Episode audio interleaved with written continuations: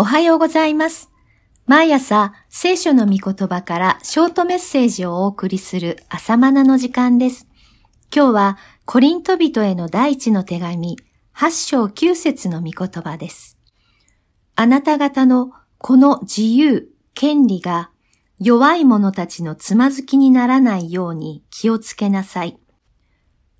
コリント教会の人々の質問に答える形で、この手紙は記されています。第8章からは、偶像に備えた食物、肉を食べても良いのかどうかという問題です。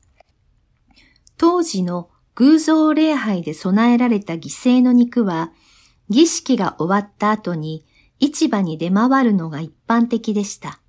そのため、異教社会における食肉は、ほぼ確実に偶像への備え物だったわけです。注釈です。日本でもいただき物をしたらまず仏壇にお供えして、それからいただくのが習慣であった。元来、ユダヤ人たちは偶像への供え物を食べることによって、異教の慣習に染まったり、またその背後にある悪魔的な影響力に対して意味嫌いました。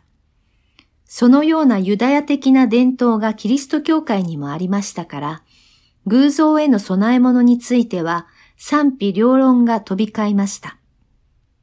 理論上は食肉は物質であり霊的なものではないのですから食べても関係ないと言えます。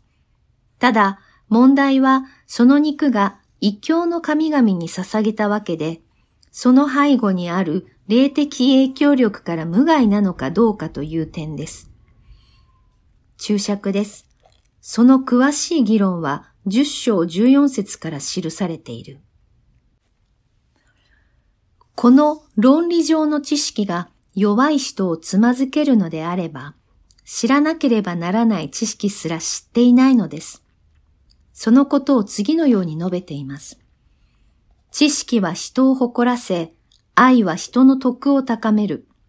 もし人が自分は何か知っていると思うなら、その人は知らなければならないほどのことすらまだ知っていない。八章一節から二節。備え物の肉を食べる行為は知識においては、理論上は問題ないことでも愛がそれを上回るのです。弱い人をつまずけない愛です。愛による配慮と自制が必要だと語られています。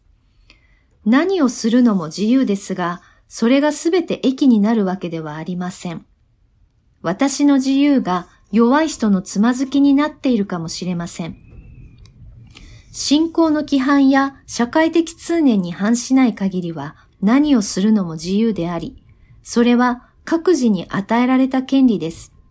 しかし、その自由、権利をどのように用いるのか。そこには愛が必要です。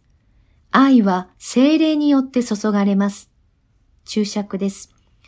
口語訳では自由と訳されているが、新海訳では権利と訳されている。八章九節。コリント教会では偶像への供え物を食べて良いか否かが問題になったように、例えばクリスチャンは酒やタバコは良いのかという課題もあります。聖書は何と言っているでしょうか？少量の酒なら健康のために飲むが良いと記されています。イエスは人々から大酒飲みの大飯くらいと揶揄されたという記録もあります。そもそも生産式の杯とはブドウ酒です。タバコに関しては当時タバコがなかったので何も記録されていません。このような聖書の記録を引き合いにして飲みたい自分を正当化するのはおかしな話です。ある人は少しぐらいはたしなんでも大丈夫だと考えるでしょう。別な人はすべきではないと主張します。すべてのことは許されています。しかし、すべてのことが益となるわけではありません。その基準は、新約時代の立法である精霊が掲示なさる愛であるはずです。私の場合を申し上げます。精霊が私にくださる霊の感覚は、お酒を飲みたくないという感覚です。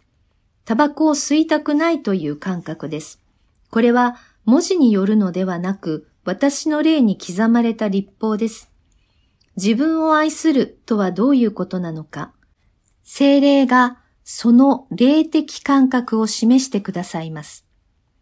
私個人としては酒やタバコの類はやめた方が良いと考えますし、そのようにお勧めします。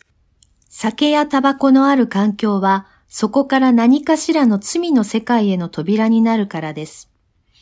精霊が自分を愛するという霊的な感覚をくださるならやめることができます。しかし、文字による立法によってそうするなら負担感が伴います。束縛されるようで苦しいことです。また、コリント教会で問題になっていたように、弱い人々をつまずけないために肉を食べないというのも、8章13節自分を愛するように隣人を愛するという愛の基準を精霊が示してくださるからです。自分を愛し、隣人を愛する愛によって、私は酒やタバコをたしなみません。これは文字による立法で制御されているのではありません。もしそうなら、旧約のユダヤ人のように立法主義に陥る危険性をはらんでいます。新約教会でさえ容易に立法主義に陥るのです。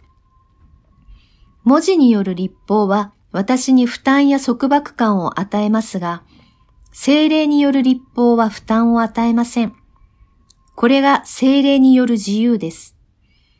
私たちは精霊が住まわれる神の神殿です。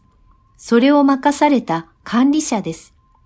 その場合、管理者に要求されることは忠実です。